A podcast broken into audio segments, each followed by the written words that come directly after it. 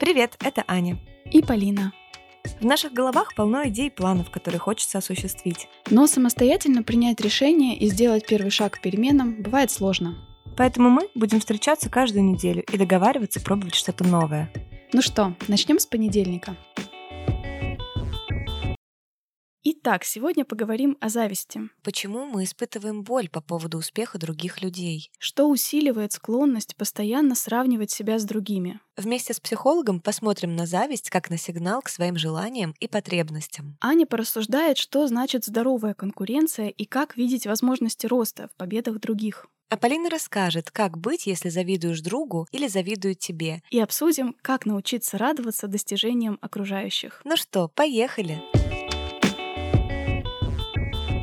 Привет, Полин. Привет. Ну что, как твои дела? Хорошо, я все разобрала, все у меня в порядке. Конечно, я немножко лукавлю, не все, но какие-то действия я к этому прикладывала на прошлой неделе. А я только разобрала, но опять у меня все заполнилось, потому что я в очередной раз нахожусь э, в путешествии, контент пополняется опять с невероятной скоростью. Я сто процентов все-таки установлю вот это приложение, которое ты рекомендовала, да, которое чистит лишние дубляжи uh-huh, фотографий, uh-huh. потому что вручную, ну, практически нереально это сделать. Да. Ну, хорошая новость в том, что я разобрала свой телеграм, 1500 сообщений сообщений в подвисших. Я отписалась и заархивировала ненужные каналы. Да, как-то стало легче дышать. Вот этот рефреш, о котором мы говорили в прошлом выпуске, он все таки произошел. Угу. Да, мне понравилось, что в этом выпуске у нас был простор, мы могли выбрать как радикальные какие-то шаги, типа удалить все, что давно не смотрелось, да, там больше года угу. лежит и не трогалось, либо более бережные какие-то решения, когда ты планомерно все это отсматриваешь, сортируешь. Угу. Я, конечно, выбирала второй путь в большей части, но тот навык задавания себе вопросов о том, почему я что-то хочу сохранить, очень важный, мне кажется. Очень рекомендуем этот выпуск э, всем, кто чувствует какую-либо захламленность или хаос в личных проектах, идеях и в том, как выглядят вообще все ваши цифровые пространства, взаимодействие с мессенджерами. Супер крутой, полезный выпуск, обязательно слушайте. Да, а сегодня мы хотим затронуть очень сложную, всем знакомую и в то же время интересную многогранную тему. Мы хотим поговорить сегодня про то, что такое зависть, что такое конкуренция, почему мы это испытываем, как это обернуть в служащие тебе инструменты, и можно ли вообще жить, например, без зависти. И эта тема нам кажется непростой, может быть, очень болезненной. Мы поэтому решили, что в этом выпуске нам очень хочется видеть какого-то гостя, эксперта, который поможет нам разобраться в каких-то нюансах. Помогать нам с этим будет гостья выпуска Елена Эпштейн. Она психолог, психотерапевт, автор блога. Елена также член Ассоциации когнитивно-поведенческой психотерапии. Елена, привет. Привет. Привет, привет. Да, очень радостно тебя видеть у нас в гостях. Я смотрю тоже твой блог и вижу, что для тебя тема как какого-то сравнения себя с другими, представляет какой-то интерес. Я видела у тебя по этому поводу видео. И давайте тогда начнем а, с основного да, вопроса. Что такое зависть? Как ее вообще можно определить? Я, знаете, когда размышляла и готовилась, вот сейчас выскажу да, свое предположение, которое мне понравилось, я прочитала его тоже, что зависть — это боль по поводу успеха другого человека. Мне кажется, это очень точно описывает феномен, который с нами происходит, когда мы завидуем. Угу. Расскажи, Елена, что ты думаешь про это определение и чтобы ты, может, дополнила дополнила здесь. Угу. Тоже хочу сказать э, большое спасибо за приглашение. Приятно здесь находиться. И когда я думала о том, вот действительно, что такое зависть, мне стало интересно, э, что первое выдает интернет. Чувство досады, вызванное благополучием и успехом другого, похоже на то, что ты сейчас сказала. Если выбирать какое-то определение поглубже, я бы назвала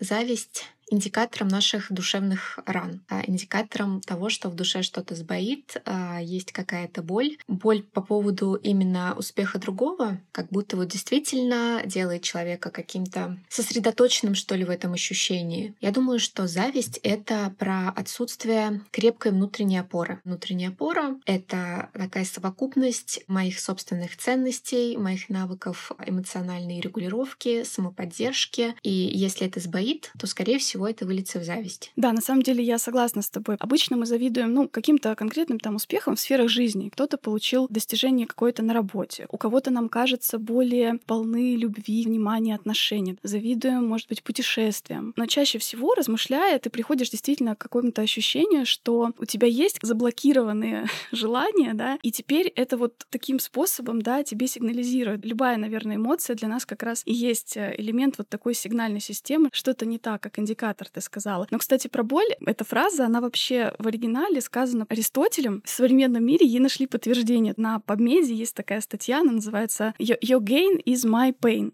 То есть, да, твой рост, твой успех — это моя боль. Проводилось исследование, что действительно, когда человек наблюдает за э, успехом других, у него активируются те же участки мозга, которые отвечают за физическую боль. Ого. Правда, это может быть очень болезненным переживанием. Кстати, вы зашли, да, в такую тему, как как раз а, более с таким пониманием относиться к ситуации, когда человек испытывает зависть. А иногда зависть это бывает дурацкой, плохой привычкой. Мы просто автоматически начинаем прокручивать злорадные комментарии на успехи других людей просто потому, что у нас нет э, культуры, да, дисциплины своего ума. Особенно, мне кажется, это часто бывает на постсоветском пространстве. Очень много шуток с этим связанных, да, у нас и в кинематографе. И собраться с соседками, обсудить, как у другой соседки что-то лучше, это такое некоторое объединяющее где-то в виде автоматизма может срабатывать. Ну да, и зависть, она часто идет э, под ручку с обесцениванием. В принципе, это тоже такой способ дать себе разрешение не прикладывать усилия к тому, что ты хочешь. Mm. Возможно, у нас тоже есть какой-то импульс к реализации этого желания, но мы понимаем, иногда сознательно, иногда бессознательно, что нужны какие-то усилия, нужны силы. В таком случае иногда действительно легче найти, почему этот человек делает неправильно, почему в итоге у него все плохо закончится, и как бы легально успокаиваем себя, что «а мы-то молодцы». Mm-hmm. Не сильно-то нам и хотелось, да? Ну да. Но еще это ведь очень такое стыдное чувство. Если мы привыкли про какие-то а, другие эмоции выражать, их более-менее признавать, принимать, да, то есть говорить «я злюсь», «я боюсь», «я раздражаюсь», и это звучит, да, в общественном пространстве. А вот «я завидую» сказать, редко очень это слышишь. Да, кстати. Сейчас у меня вот дочка подрастает, и мы с ней часто слушаем сказки, и вот недавно ее любовь — это сказка про Белоснежку. Там же тоже как раз вопрос именно в зависти, там, да, прямо это проговаривается в тексте сказки, в зависти, в гордыне. И мне всегда нравится какую-то историческую еще справку, да, иметь, этимологическое. И я почитала, что вот слово «зависть» в английском э, envy, оно близко к слову, да, корень общий со словом «видеть». Ну, в русском языке похоже, что тоже зависть, да, завидел у кого-то, захотел себе. Mm. Как вы думаете, да, насколько это связано с тем, что, в принципе, в современном мире мы чаще сравниваем себя с другими, да, все-таки мы получили для этого гораздо больше возможностей, потому что у нас есть, да, социальные сети. И вот этот аспект, как вам кажется, да, здесь немножко такая связь с ФОМа. Да, тут как-то есть две линии. Интересно, что в сказке действительно завидующая старуха изображена, ну, просто какой-то безобразной, отвратительной, как будто бы само чувство зависти оно тоже в какой-то идет в склейке с таким восприятием. И, конечно, когда человек испытывает зависть, он, да, может упасть в большой стыд, что вот видимо, я тоже такой ужасный, отвратительный. Не хочется как-то о себе так думать. Пытаешься это подавить. Чем больше мы подавляем, тем больше это чувство, наоборот, разрастается. Контекст э, стыда в этом вопросе тоже важный. У меня, может быть, э, не совсем в этом смысле распространенное мнение по поводу какой-то легализации чувства зависти. С одной стороны, я, конечно, за то, что если человек испытывает это чувство, он не должен виноватиться. Чувство — это вообще такая вещь, она не регулируется в том смысле, что мы не можем заказать, а, что почувствовать. Иногда чувство приходит, и все. Но другой вопрос, что я позавидовал, я думаю, что с этим чувством сделать, как его перенаправить. Или, как в сказке с Белоснежкой, я чувствую зависть, и я думаю, как бы эту Белоснежку хорошенечко помучить. Если отдаю себе отчет, что я завидую, и я иду на поводу этого чувства э, делать гадости другим людям, ну, стыд, в принципе, он оправдан. Я думаю, человеку очень важно себя спросить, я как бы это чувствую, но я дальше не реализую это чувство в какие-то вещи, ну, тогда вроде как, от чего ты стыдишься? Тогда, может быть, наоборот, можно себя похвалить, что да,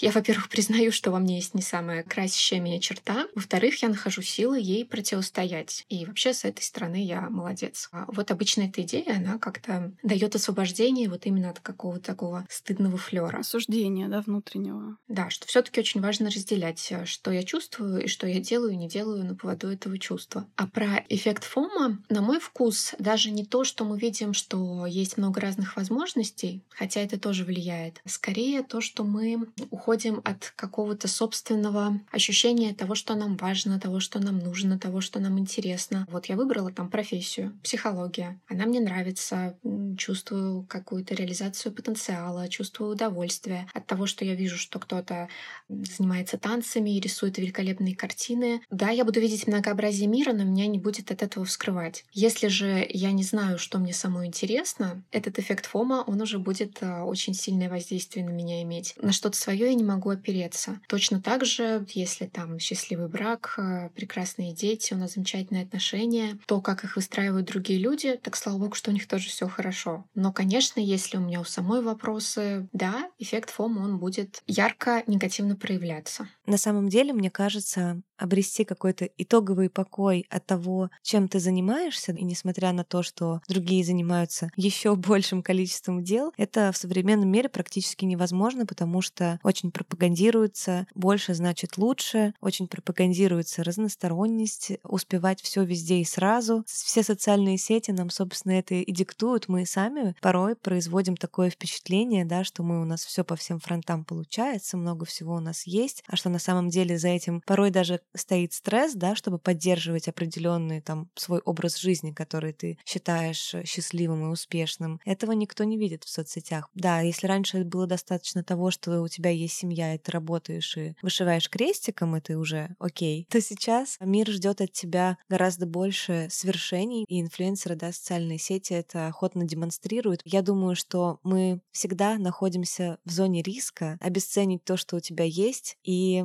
хотеть того, что есть у других, даже до конца не понимая, что, возможно, нам это не нужно. Угу. У нас был, кстати, отдельный целый большой выпуск тоже про ФОМа, мы там рассуждали, предлагали практики, как с этим справляться, но мне кажется, здесь важным вот э, такая идея, что мы, когда сравниваем себя с другими, обычно мы берем самое худшее, что мы знаем о себе, угу. и никому не показываем, возможно, с лучшим, что мы предположили о других. То есть даже не с тем, что мы увидели у других, а с тем, что додумали. Вообще вот в этой ситуации с завистью очень много каких-то возникает штук, типа чтение мыслей, да, черно-белого мышления, у них есть, у меня совсем нет. В этом смысле действительно большой компонент в том, как мы работаем с тем, что мы вокруг видим. Да, соглашусь, что это оказывает определенное влияние, но да, чем больше ты а, ухаживаешь за своим садом, тем все-таки меньше тебя триггерят чужие сады. Но сказать, что никакого влияния на нас не оказывает трансляция успехов окружения, ну, конечно, так нельзя сказать. Особенно если человек еще для себя не выбрал собственных ориентиров. Знаете, я когда тоже готовилась к этому выпуску, вот размышляла, какие условия чаще всего приводят меня к такому чувству. Чаще всего это возникает к человеку, с которым тебе легче сравнить себя, то есть он как-то угу. тебе ближе по каким-то параметрам. Может быть, это даже твои друзья. Здесь ты особенно себя осуждаешь за эти неприятные чувства. Зависть к тому, чего у тебя нет, и либо тебе кажется, либо это действительно тебе сейчас недоступно. Но мне кажется, еще важно то, что здесь бывает связь со справедливостью, когда кажется, что чужой успех несправедлив.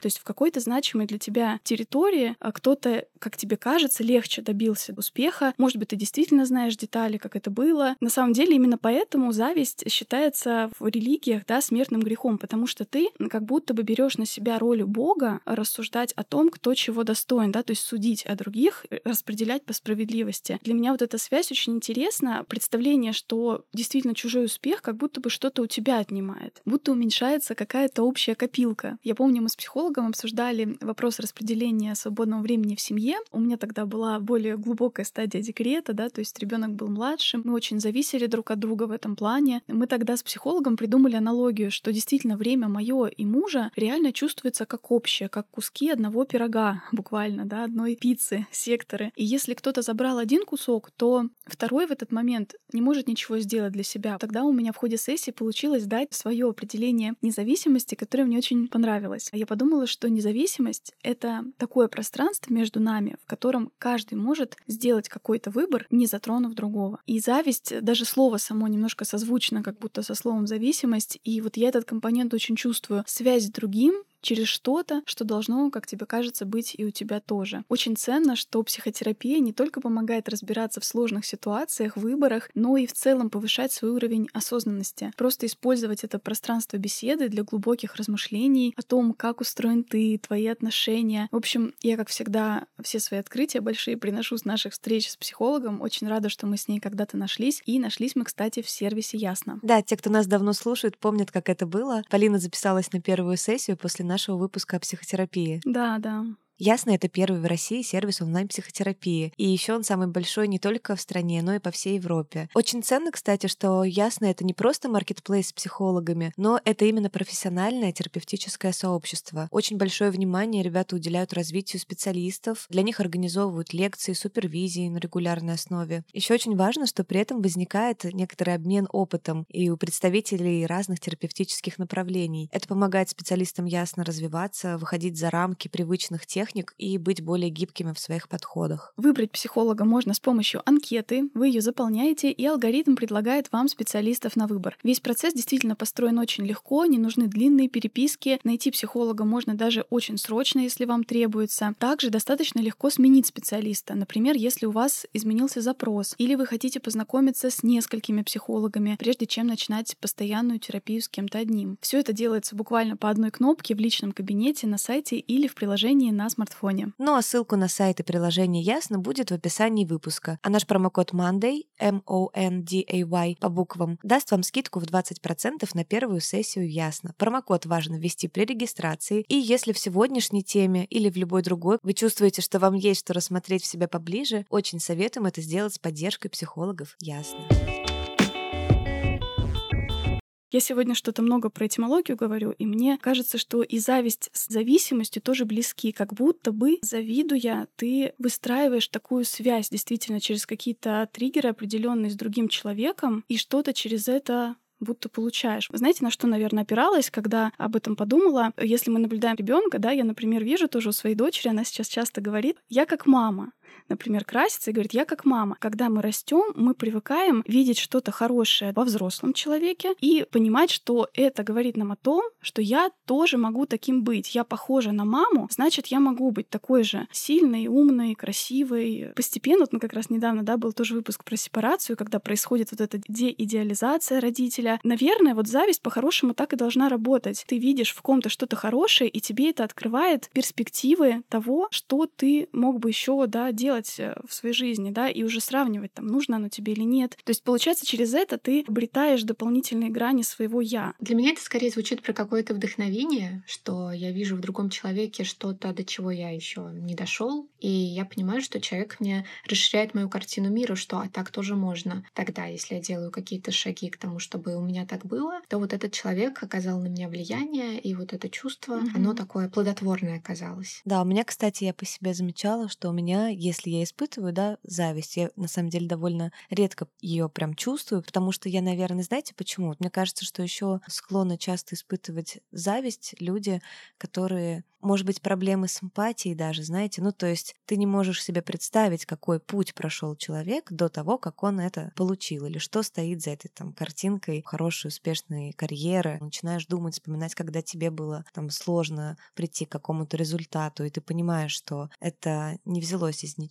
И у меня часто, например, если я завидую, я э, идет зависть рука об руку с восхищением, с мыслью о том, что, блин, оказывается, так можно было. Это когда вдруг там кто-то говорит о своем доходе, да, и я такая, ой, а что так можно было? А я тоже так хочу. Прикольный он. Вот так вот знаете. Да, ты вот э, назвала это чувство эмпатии. Мне, знаешь, приходит в голову несколько другое, хотя в целом механизм, который ты описываешь, я его тоже разделяю. Зависть — это, по сути, вообще детское чувство. Там совсем маленький, я голодный, дайте грудь, э, мне скучно, развлеките. И то, что на тебя какие-то дары валятся с неба, это до какого-то момента определенный э, нормальный порядок вещей. И очень много взрослых, которым тоже кажется, что есть на небе какой-то э, Дед Мороз, который вот Ани с Полиной, может быть, э, скинул подкасты, что они теперь этим занимаются. Лени блог скинул какому-нибудь блогеру его миллионные доходы. И тогда, да, действительно, это может вызывать такое возмущение, что «А я тут самый хороший, симпатичный ребенок, дайте мне. А взрослая позиция, она, в принципе, не очень сочетается с завистью, потому что чем больше у человека ответственности за свою жизнь, тем больше у действительно этого понимания, что любой результат, он был обусловлен какой-то дорогой. Если мы узнаем про то, что человеку пришлось сделать или пережить, очень часто мы не захотим действительно это брать комплектом. Кстати, такая интересная вещь, что ты в детство немножко ушла. Мне еще кажется, что да, откуда еще это берется, что вот я уникальный, я заслуживаю, я особенный. Вот, например, в моем случае, да, раньше я была, мне кажется, склонна больше к зависти, чем сейчас. Именно потому, что я часто получала такой фидбэк от мамы, что ты очень особенный ребенок, необычный, ты такая талантливая, ты вообще лучше всех, вот такие вот штуки. И ты начинаешь невольно от себя ожидать чего-то необыкновенного. Ты настолько бок о бок идешь с этими убеждениями, да, вроде казалось бы, хорошо тебе, да, рассказывают родители, какой то замечательный, классный, особенный, уникальный. Это вроде как бы все здорово, но в, в этот момент, да, от тебя действительно есть ожидание, что все это должны обязательно увидеть, оценить и дать тебе то, что заслуживает уникальный и особенный человек. А если они этого не сделали, какие они негодяи вообще плохо смотрят. Мне это очень отзывается. У меня был тоже очень а, похожий опыт. Я тоже скорее росла в парадигме, что вот Леночка, она вообще хорошая, особенная. Кажется, что так прекрасно, молодцы родители, так надо воспитывать ребенка. Но это тоже медвежья услуга, потому что ребенка нужно воспитывать честно. Честно признавая, что что-то удается, что-то не удается, где-то ты хорошо справляешься, где-то подкачать угу. свои навыки. Да, у меня здесь тоже схожие, наверное, некоторые моменты в личном опыте. Причем, знаете, так интересно, я в детстве действительно часто оказывалась в ситуации, когда меня, например, ставили в пример. Допустим, там в школе вот написали все сочинения, читают чей-то отрывок, что вот это вот пример хорошего там сочинения, хорошего вывода. И всем было понятно, что читают мое сочинение. Даже не было вопросов, мне кажется, уже фамилию даже не называли. Но мои чувства тоже в этот момент были такие смешанные. Я больше испытывала смущение, потому что мне казалось, что это меня нездорово выделяет. Я и так по некоторым параметрам была, да, такой белой вороной, скажем так. И с одной стороны, да, опыт э, побед, первенства в каких-то конкурсах должно было, да, завысить для меня какую-то планку. Я думаю, она действительно ее повысила. Еще один опыт, который был достаточно сильным для меня, когда ты, ну, условно, страшненькая подружка рядом с симпатичной. И я почему-то в такие ситуации попадала очень часто в жизни. Есть подруга, с которой вы больше всего проводите времени, и ты замечаешь, что в подростковом возрасте для тебя это особенно важно. Внимание молодых людей, да, больше адресовано ей ей, а ты как бы, ну, умная подружка, она красивая, скажем так. Здесь вообще избежать зависти, конечно, очень сложно. Я помню, что была такая прям очень болезненная история, когда вот общались э, с парнями, с подругой, и в какой-то момент мне прям даже что-то сказано было такое со стороны молодого человека. Ужас какой. Не оскорбление, но что-то, что на что ты вообще рассчитываешь. Я помню, что я там, конечно, в слезы, в общем, все такое, но я очень хорошо помню, что моя подруга себя повела очень здорово. Она была такой человек, умеющий, скажем так, дружить и поддерживать искренне. Она просто выставила тогда этих парней. Очень как-то ко мне с заботой. То есть она реально увидела, как, как больно мне бывает в этих ситуациях. Mm-hmm. Сравнение тоже с внешностью. Это же такая вещь, в которой вот мы говорили да, про усилия, приложенные другим человеком к успеху. Меня вот, например, как человека, который много работает, вообще усилия не пугает, потому что я понимаю, что я тоже умею работать много. Но в плане внешности, харизмы, кажется, что все таки это что-то, что вот, ну, дано или не дано. вот. И здесь, конечно, бывает грустно очень сталкиваться с таким. Ты знаешь, про внешность, а, мне кажется, тут еще очень важно чем человек э, наделяет э, понятие красивой внешности. Значит, человека лучше воспринимают другие люди, что ему какие-то гарантии успеха в чем то Да, знаешь, я даже вспомнила такой нюанс. Вот сейчас, кстати, этого у меня уже нет. Мне было очень тяжело даже воспринять, когда, например, мой молодой человек говорил про кого-то, что девушка симпатичная. И неважно было, он говорил это про мою подругу или про э, Анджелину Джоли, да, к которой вопросов вообще нет. Мне все равно это было точно так же обидно. Здесь зависть, да, такой с ревностью немножко граничит, получается. Но я думаю, что это в любом случае лежит вот э, в плоскости, если человек красивый, но если очень упростить, то у него больше шансов на любовь. Mm-hmm. Потому что если мы будем копать, э, почти все наши неврозы придут к тому, что мы хотим быть любимыми, мы хотим быть принятыми, и каждый через свою дорожку к этому идет. Поделюсь своим опытом. В относительно юные годы я, в принципе, считала себя, ну, скорее привлекательной, чем нет. И для меня это было инсайтом и откровением, что этого недостаточно достаточно. Что в отношениях вообще-то что-то от женщины хотят еще. С высоты уже своих лет и опыта мне как-то очевидно, что красота — это как обложка книги. Да, интересно, вот возьмем ее, не возьмем, действительно зависит от каких-то первых там минут. Но затем, если ты понимаешь, что содержание тебя не затягивает, оно тебе не нравится, какая разница? Обложка приестся, иначе бы с голливудскими красавицами там никто не разводился. Да, это, с одной стороны, какое-то преимущество, потому что если человек от природы харизматичный, да даже если он просто физически красивый, конечно, это ему дает какие-то выгоды. Но как он этим распорядится, это же вообще масса каких-то различных факторов. Если взять какую-то абстрактную девушку, которая тебе кажется более эффектной, чем ты, еще неизвестно, что в итоге у кого будет у кого будет картинка более привлекательная. Ну, как бы мы за скобками, что вообще так не очень хорошо сравнивать себя. Ну да, такую иерархию, да, выстраивать вроде не хочется. Если еще говорить про зависть каким-то конкретным элементам, я тоже поняла, что первое, что у меня возникает, а может мне тоже надо, а может я вообще глобально не там где-то сейчас в своей жизни, и ты как будто просыпаешься. И здесь, может быть, это, ну, как хорошим таким моментом, так и не очень. У меня, очень много примеров, на самом деле, как это было. Просто, может быть, это не доходило до зависти, тем более до какой-то враждебной зависти, но такая досада, когда хожу, например, на какие-то занятия спортивные, у кого-то глубже прогиб, глубже растяжка, там, не знаю, шпагат, я прям могу до слез расстроиться в этот момент, если понимаю, что я вхожу в какой-то последний процент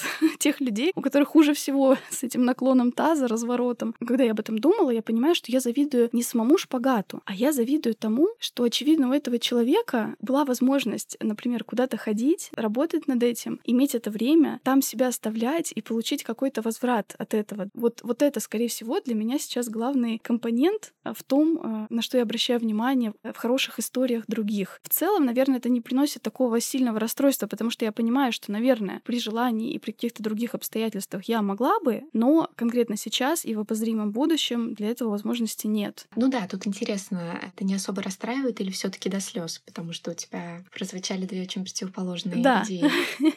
Ну, в моменте, понимаешь, просто там, наверное, слезы еще провоцируются тем, что ты тянешь, у тебя мышцы болят, и тебе действительно до слез может быть больно, и все это вместе, наверное, действительно что-то такое разжимает в тебе. Мне звучит э, так, что это какая-то верхушка, и есть, э, ну, действительно, какой-то вопрос более глубокий. Скорее всего, в принципе, с тем, какое место я занимаю в жизни, что у меня получилось, что не получилось. Я думаю, очень помогает обозначить все-таки те сферы, где у меня хорошо что-то получается. Подкасты вы записываете, вообще не так много людей этим занимается. Это и смелость, это и навыки. Может быть, ты готовишь вкусно, может быть, отношениями довольна, это тоже работа их выстраивать. Поискать, э, что mm-hmm. есть. Потому mm-hmm. что если что-то не получается, есть, конечно, риск слиться с этим. А человек куда более многогранен. Да. А еще бывает зависть такая агрессивная, знаете, из-за нарциссической своей составляющей. А что это? Это я... Так я же лучшая была. Так это как... Ну, то есть у тебя начинается через агрессию заход. Вот меня, например, активируется, мне кажется, зависть в тех моментах, когда когда-то я была в этом лучшей, там, в группе, да, например, в том же шпагате, на примере Полины рассмотрим это, и я легко садилась, учитель гладил по головке, что я с первого раза села на шпагат. Я через слезы, кстати, от боли от шпагата, в то же время с чувством невероятной гордости, что я вот только пришла и уже села на шпагат наравне там с девочкой, которая уже год занимается. А потом вдруг ты приходишь э, на занятия уже в более взрослом возрасте и понимаешь, что а все, возможностей уже таких нет, а вон есть девочка, которая лидер, как будто ты потерял, знаете, какой-то титул, я сейчас в кавычках так пальцами делаю, и это вызывает такую больше злость, чем ощущение, да, такой уязвимости. Я думаю, знаешь, это на самом деле просто вот э, такой способ справиться с тем же чувством, что я в этом был крут, теперь я в этом не крут, возможно, я слабак, возможно, меня отвергнут, заметят. Есть человек, который пойдет плакать от того, что э, он не лучший в классе, а есть тот, кто, не знаю, может быть, даже и вслух скажет, корень очень схож. Угу. Но зато, кстати, когда ты злишься, чувство агрессии — это очень действенная энергия такая, на ней можно действительно взять и сказать, блин, черт подери, я хочу вернуть свой титул лучшего шпагатера этой группы. И ты на этой энергии идешь там, занимаешься, включаешь видео на YouTube. Поэтому мне кажется, что иногда зависть может быть хорошим бустом для того, чтобы свой банк достижений пополнять, потому что это в том числе может быть опорой, да, когда ты раз справился, два справился, три смог, даже тем более вернуть какой-то там потерянный, да, статус, я не знаю, или способность какую-то. Вот в этом случае зависть как раз может быть помощником. Mm-hmm. Я поддержу тут а, твою мысль. Я думаю, что да, если ты испытал злость, и она в целом направлена на самого себя, теперь я хочу все это вернуть, это хорошо. Плохо, если эта злость э, направлена на то, что как бы вам испортить э, картину конкурента. Положить кнопки под попу тому, кто сел на шпагат. Да-да-да. Или если обижаешься, обида — это тоже, по сути, про такую злость, которая не дает вот какого-то стартового толчка. Угу. Я, знаете, для себя тоже придумала слова, которые я бы себе сказала в следующий раз, когда такое почувствую что-то, какой-то укол. Придумала, что я бы себе сказала, да, кажется, я захотела то, чего у меня нет. Кажется, я испытываю сомнения, все ли сейчас на местах в моей жизни, все ли развивается согласно моим желаниям и потребностям. Кажется, это хороший признак осознанности, и я делаю все возможное, чтобы находить ответы на эти вопросы. И меня как-то это очень успокоило. Я, знаете, еще о чем думаю? Тоже я понимаю, что некоторые, наверное, даже склонны избегать любых ситуаций потенциального сравнения и конкуренции, когда вот особенно если они сталкивались с таким чувством зависти разрушительным, вот и даже если на примере, да, мы шпагата говорили, скорее выберешь позаниматься дома, чем пойти куда-то, где потенциально ты посмотришь еще на других людей, которые, возможно, более хорошо что-то выполняют. Нормально ли так поступать, если ты чувствуешь в себе вот эту склонность к зависти? Вообще в целом, вот есть же понятие конкуренция, там, здоровая конкуренция. Зачем вообще тогда соревнования происходят? Я вот тоже размышляла по поводу здоровой конкуренции. Вообще нет ли какого-то противопоставления в слове конкуренция и в слове здоровая? Но я прихожу к тому, что вопрос в том, на что эта конкуренция направлена. Допустим, я делаю тортики, и еще кто-то делает тортики. А я хочу, чтобы в мой магазин за ними ходили, другой человек хочет, чтобы к нему ходили. Мы смотрим, кто какие технологии использует, у кого что сработало, учимся на ошибках друг друга. В таком случае, мне кажется, это какой-то формат э, здоровой конкуренции. Или очень бы я тут смотрела на вопрос мотивации. Если я хочу, чтобы мои тортики продавались, потому что у меня это классно получается, мне нравится, что другие люди украшают ими свой праздник или просто будничный день, а я хочу зарабатывать деньги, чтобы купить там квартиру, поехать в отпуск. Это одна история. Если я хочу делать самые классные тортики, чтобы все вокруг выкусили и наконец-то признали, что я тут королева тортиков, это нездоровая конкуренция. Не созидаем, а мы, по сути, противопоставляем себя другим людям. В конкурентах уже начинаем скорее видеть врагов, чем людей, с которыми мы объединены одной идеей. Mm-hmm. При этом, конечно, я хочу свой кусок пирога, человек хочет свой кусок пирога. У меня все метафоры, как будто я голодная, но как уж вышло. Ну, кстати, мне кажется, что как раз в конкуренции и рождается больше. Люди замахиваются на что-то еще более и более значимое, интересное, креативное. Я просто работаю еще в сфере маркетинга, и я понимаю, что конкуренция рождает креатива очень много. Как отстроиться там от конкурентов, если мы в бизнесовой да, тематике говорим? Нужно просто понимать, что ты играешь. Мне кажется, проблемы начинаются там, когда фокус твоего внимания переходит на субъект, а не на объект вот этого вот конкретного какого-то человека, а не на объект сделать что-то отличающееся, выдающееся, быть лучшим, как вызов себе, да, как такой элемент игры какой-то, азарта. Вот в этом моменте, мне кажется, как раз и есть здоровая конкуренция, что знаешь, что, да, если даже у тебя этого не получится, эх, а так вот могло бы вот классно быть, да, но тебя это не разрушит. Да, согласна. Хорошая заметка. Это больше, да, про какой-то такой задор, драйв. Да, да, вообще, мне кажется, очень важно в вопросах конкуренции, зависти добавить такой компонент, как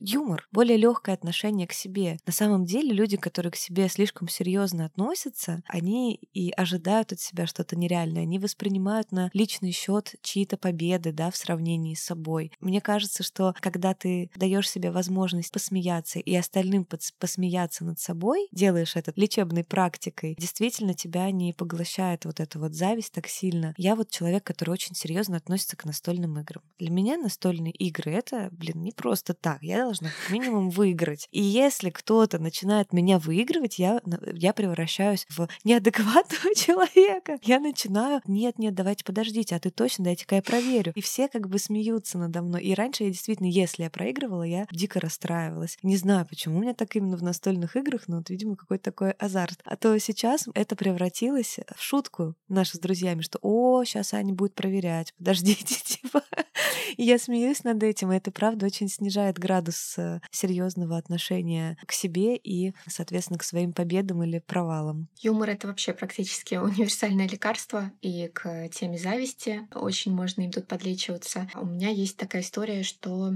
хотел сказать, что я плохо танцую, но нет, если импровизационно, нормально танцую, но если надо запомнить какие-то движения, mm-hmm. у меня очень сложно это укладывать. О, у меня также. Недавно я была на девишнике у подруги, и мы записывали тиктоки. И там нужно было небольшую связку запомнить. У нас было шесть девочек, пять э, справились за две минуты, идет десятая минута, все переснимают из-за меня, и никак не могу на свою ноту выйти. Вот, и тут, конечно, тоже можно. Боже, вроде такая толковая девчонка, ну что же я тут так налажала. Но вот я могла иронизировать, что королева танцев в здании. Мне смешно, всем смешно, и юмор, правда, хорошая штука. Да, это правда очень помогает. Есть еще один нюанс, когда зависть возникает среди среди друзей, да, в близких отношениях. И в том случае, когда тебе завидуют, как ты это чувствуешь, и когда завидуешь ты. Как понять, что завидуют тебе, да, вот я тоже размышляла об этом. Кто-то может начать копировать, да, и ты это замечаешь. Или друг, например, может проявлять такую как пассивную агрессию. В компании, допустим, вы общаетесь, и он прям не упустит возможность тебя там слегка подколоть, например. Это такие действия могут быть очень замаскированы mm-hmm. со стороны того, кто завидует. Бывает очень сложно важный элемент дружбы осуществлять, как радость, э, когда что-то получилось у друга, да, праздновать вместе с ним его успех. Бывает сложно, тебе жалко проявлять э, поддержку к тому, кому ты завидуешь. Ну, правда, отравляет отношения, у нас просто вот э, с Аней тоже была ситуация, мы тоже друг для друга, да, очень значимые люди, близкие. Безусловно, мы обращаем внимание, да, друг на друга в каких-то вопросах. И вот у нас была тоже ситуация, когда какой-то такой тоже я испытала укол в определенной сфере, там, где у меня очень болезненно, скажем так, да. Конкретно это была сфера отношений с едой, с весом, с фигурой, да, вот это все. Помню просто эту ситуацию тоже, да, и мне mm. прям больно, мне, ну, я понимала, что меня не хотели задеть. Просто само вот какое-то ощущение, что у меня здесь болит, а передо мной как будто похвастались, может быть, своим успехом. Мне от этого было так грустно, я так в этом закапывалась. И очень здорово, что мы потом смогли это обсудить, да, мы тогда созвонились и да. нашли какие-то тоже слова для того, чтобы откровенно сказать, да, кто что чувствовал. Иногда действительно может может быть, чем-то мы можем спровоцировать какую-то зависть э, своего друга, просто вот находясь в себе, да, в своем ощущении жизни, просто забыв о том, что у другого человека в этом месте больно. Угу. Это очень сильно может скрепить, если все-таки найти возможность поговорить об этом. Да. Вы открываете друг другу, да, свои уязвимости, узнаете друг о друге что-то. Короче, это из этого можно выйти вообще победителями. Да, на самом деле, это мне кажется, что та вот ситуация действительно нас еще больше сблизила. Я очень еще оценила бережность, с которой которой Полина к этому вопросу подошла. То есть она имела полное право, да, там на меня злиться, но она сделала это через то, что смотри, мне здесь э, больно, я хочу с тобой об этом поговорить. Не было вот не делай так, чтобы мне не было больно, а почему ты обо мне не подумала, а это вот было все таки через вот такую призму. Это большой, большая, мне кажется, степень доверия друг к другу, без претензий, да, но обсудить, какие чувства вызывают у тебя успехи, да, твоего друга, сказать, что, блин, а я вот, когда ты об этом мне рассказываешь, постоянно сталкиваюсь с тем, как у меня в этом месте, да, нехорошо. Вот я просто хочу с тобой поделиться. То, что у меня, например, были и плохие ситуации, когда друг не осознает, что он испытывает какую-то зависть. Бывает, что друг кидается на тебя с такой претензией, как бы говорит, что у тебя как бы хорошо, и ты себя чувствуешь неловко, виновата за то, что у тебя в этом месте хорошо. Дружба может стать таким очень терапевтическим полем для того, чтобы обсудить это. В моем вопросе Полина узнала, что там за этим стоит на самом деле там большой стресс, стресс, там, да, помнишь, я переживала такое время тяжелое. Да, да, да, да. То есть выглядело так, как будто я в хорошей форме, на самом деле я сбросила 7 килограмм из-за стресса, типа.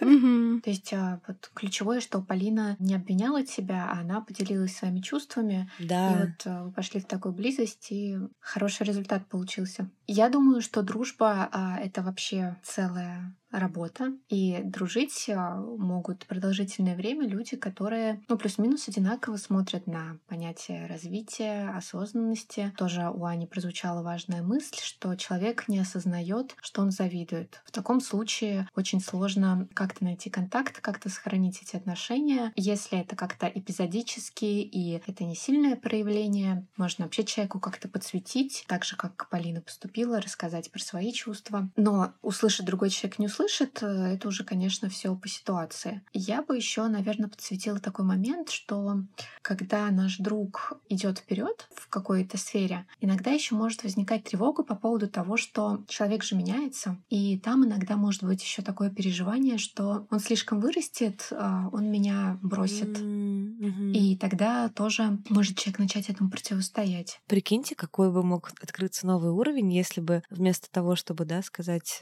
начать завидовать и как-то пытаться человека там опустить, например, чтобы его не потерять. Казалось бы, мотивация одна и та же. Я хочу с тобой быть, я не хочу от тебя сильно отрываться. Мне пока там, например, не получается сделать какой-то скачок. Мне очень важно сохранить с тобой отношения. Если бы мы так формулировали, они просто начинали э, раздражаться. Да, у меня просто было бы и противоположный случай, когда я потеряла очень близкую подругу. Она перечислила все мои достижения, пытаясь обесценить мое переживание в том моменте. Знаете, из серии, что да вон у тебя сколько всего есть, что ты вообще наматываешь сопли э, на кулак. И тут вместо того, чтобы сказать, а нет, тобой там горжусь, у тебя вот это получается, вот это, я тебя поддержу, звучало так, что у тебя вон, что есть хорошего, ты не имеешь права да, расстраиваться. И мы потеряли свои отношения, то есть насколько важно действительно бережно тоже подходить друг к другу, ценить вот эту вот э, связь. Да, хотела еще сказать э, по поводу того, что делать, если ты тот друг, который испытывает зависть. У меня иногда были такие импульсы. Я задавала себе такой вопрос, что, в принципе, уйти от общения которое для тебя может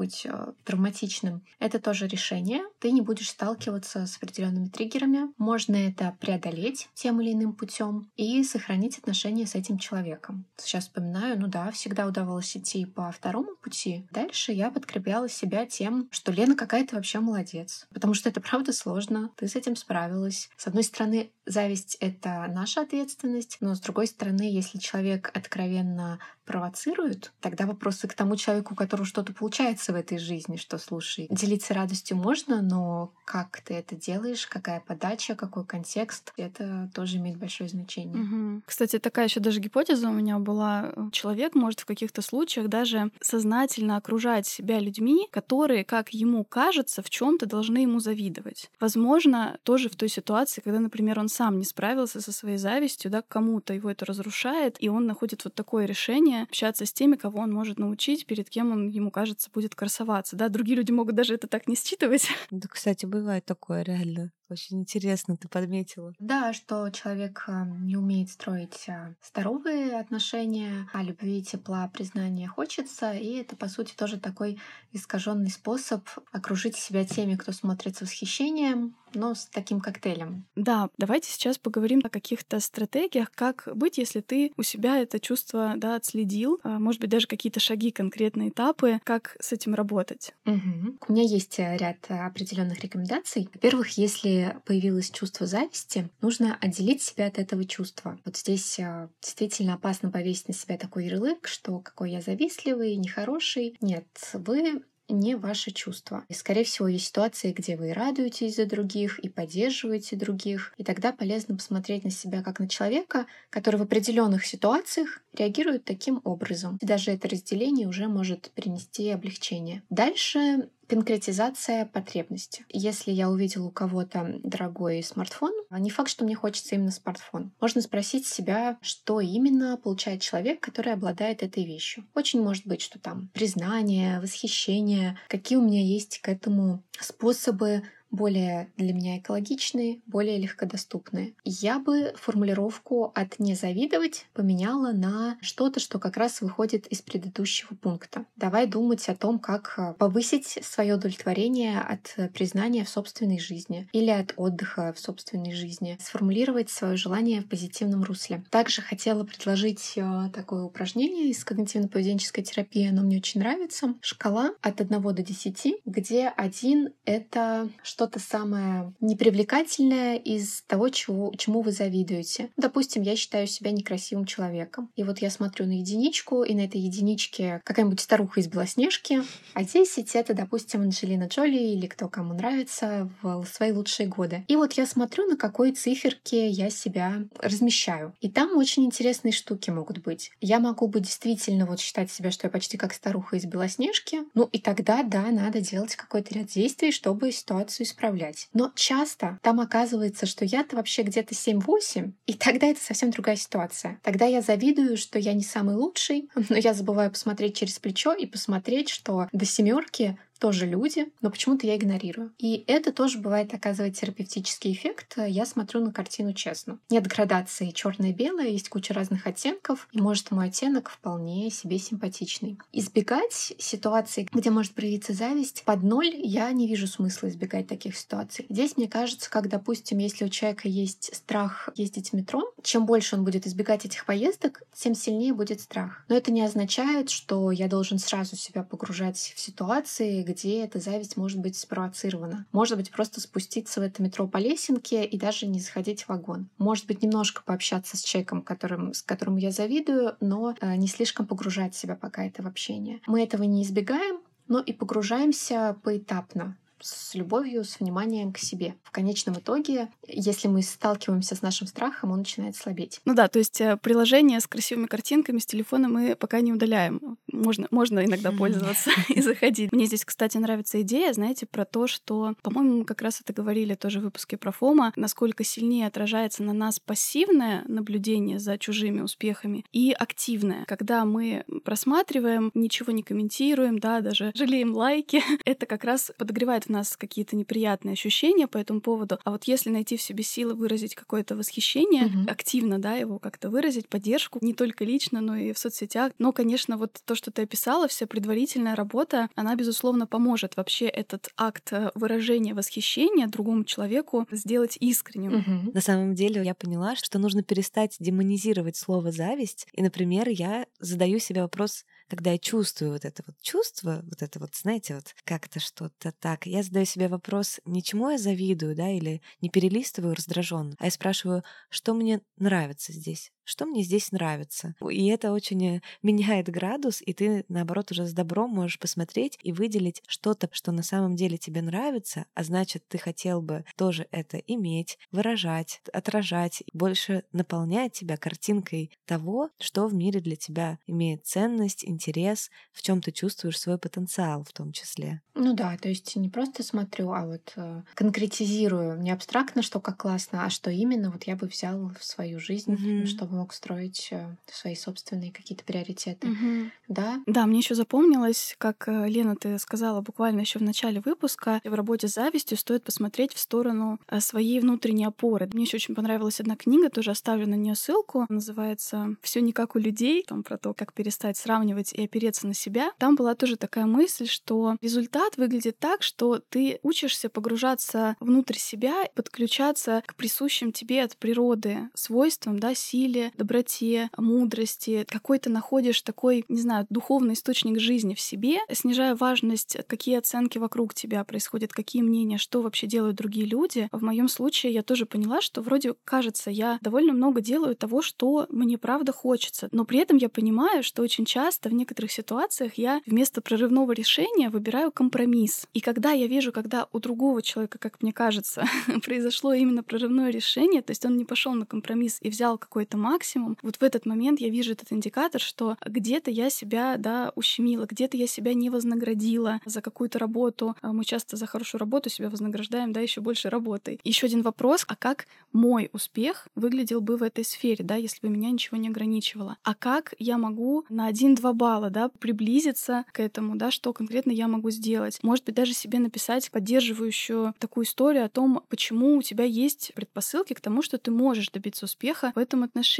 Да, звучит, правда, поддерживающе. Я все таки хочу еще подметить такой пункт, э, что не обесцениваю ли я то, что у меня есть. Потому что иногда чужой прорыв, это бывает, он действительно такой аутентичный, это человек там со своими смыслами делает что-то классное. Думаю, блин, почему у меня такого нету? Хотя, когда мы анализируем то, что есть в нашей жизни, там есть такие фундаментально важные вещи, которые, если у нас забрать, там, не знаю, сердце вместе с ними уйдет. Но за счет того, что это в постоянном доступе, счастливая семья, здоровье или то, что вот я правда делаю то, что люблю. Ну, я же уже это делаю, это же у меня уже есть. И как будто бы часто бывает, что это не так красиво, как там какой-нибудь запуск курса на 100 миллионов. Хотя если прислушаться к себе, это кажется важнее. Угу. А вот, Лен, ты сейчас говорила, и у меня возникли две идеи еще, да, как таких вариантов челленджей. Мы всегда своим слушателям предлагаем челленджи. Во-первых, вот если мы уже говорим про обесценивание того, что есть, возможно, здесь э, стоит попробовать практику благодарности.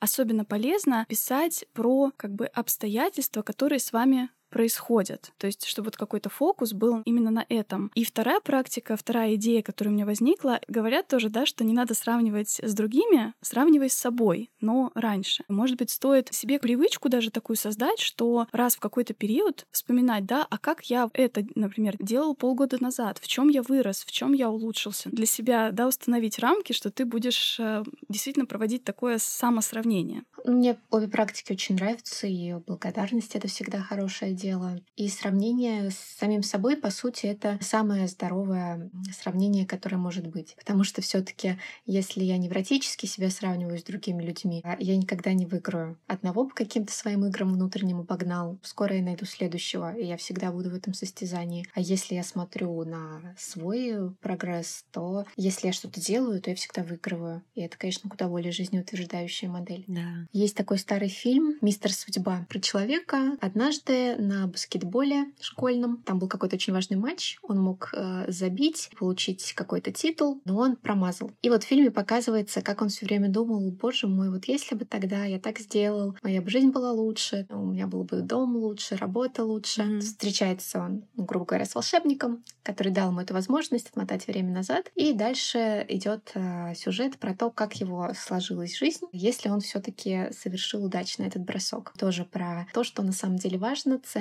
про какое-то его изменение к зависти в том числе. Мне кажется, любопытный и тоже терапевтичный фильм. Вот э, я бы советовала. Круто. И книжка есть у Эриха Фрома иметь или быть. Там ключевая мысль э, тоже про то, что человек, который нацелен иметь, так или иначе сталкиваться, сталкивается со страданием. Всегда есть тот, у кого чего-то больше. Если мы говорим про материальное, всегда есть кто-то успешнее. И он э, агитирует на то, чтобы быть. Вот это как раз про знакомство со своими талантами и возможностями, то, что тебе приносит удовольствие. И вот он э, всячески вдохновляет на реализацию именно того, что есть внутри тебя, а не на поиск чего-то внешнего. Mm-hmm. Ну, мне очень эта книжка помогает, я иногда к ней обращаюсь. Mm-hmm. Если вам она тоже отзовется, будет здорово. Очень классно, что Лена в духе нашего подкаста оставила свои рекомендации, а мы укажем, да, Полин, ссылочки внизу. Обязательно. Лена, спасибо тебе большое за то, что поприсутствовала в этом выпуске. Мне кажется, мы очень полно, да, охватили эту тему, дали какие-то работающие инструменты. Спасибо тебе большое.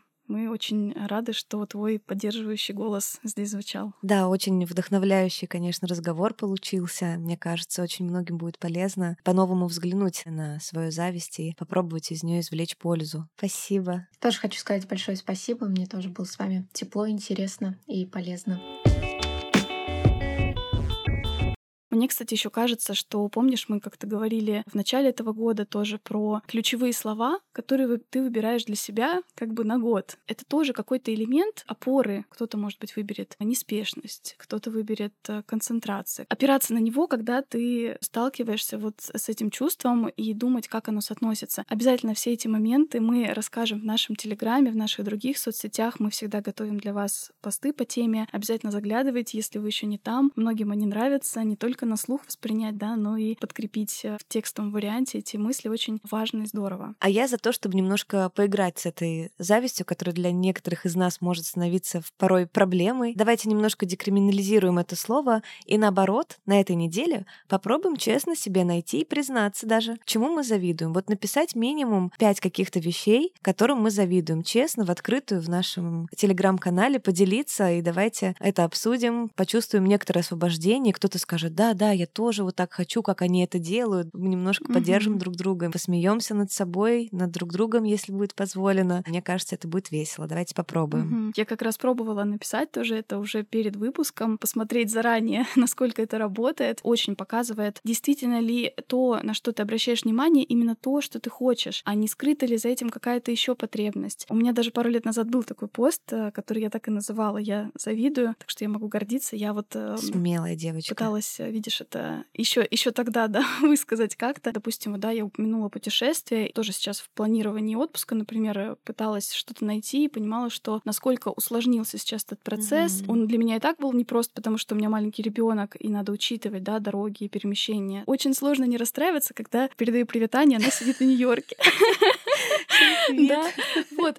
Буквально вот в таком формате тоже, да, посмотреть на свои эмоции, это может быть освобождающе и для дружбы в том числе. И вообще, мне кажется, очень важная идея больше думать о том, как мы можем поддерживать друг друга, как мы можем учиться друг у друга, да. По сути, вот как ты сказала, конструктивная зависть звучит как «я хочу также научи», предлагать друг другу помощь вместо того, чтобы по углам конкурировать друг с другом, чувствовать себя как на ринге с соперником. Да. В общем, мы желаем вам использовать зависть в самом лучшем ключе, лучше узнавать себя, Пусть это будет поводом поговорить с близким другом, даже пусть о своей боли или наоборот, о том, что тебя восхищает друг в друге. Знаешь, такой терапевтичный тоже есть эффект, когда ты с подружкой, ой, у тебя такие шикарные волосы, я тебе так завидую, вот у меня смотри, какие. Она говорит, ой, да ладно, а у тебя вообще, посмотри, какие зато ресницы длинные и прочее. Вы начинаете обмениваться... Комплиментами. Да, начинаете такой обмен комплиментами, и зависть это тоже превращается в некоторый такой взаимообмен приятной энергии. Очень здорово. Но если все таки боль в этом месте пока сильнее, то мы напоминаем, что оставляем внизу в описании выпуска ссылку на сервис видеоконсультации с психологом Ясно и промокод на скидку. Я считаю, что ничего страшного, если пока это не выходит. Есть тоже ресурсы, где можно поглубже копнуть в это, узнать, что же за этим скрывается, и починить, так скажем, себя там, где вы этого хотите. Да, кстати, знаешь, такую цитату еще очень хочется поделиться. У нас был, кстати, популярен очень выпуск про искренность. Я прочитала такую фразу, что быть искренним значит замечать и преодолевать ограничения, которые накладывает на вас опыт и окружение.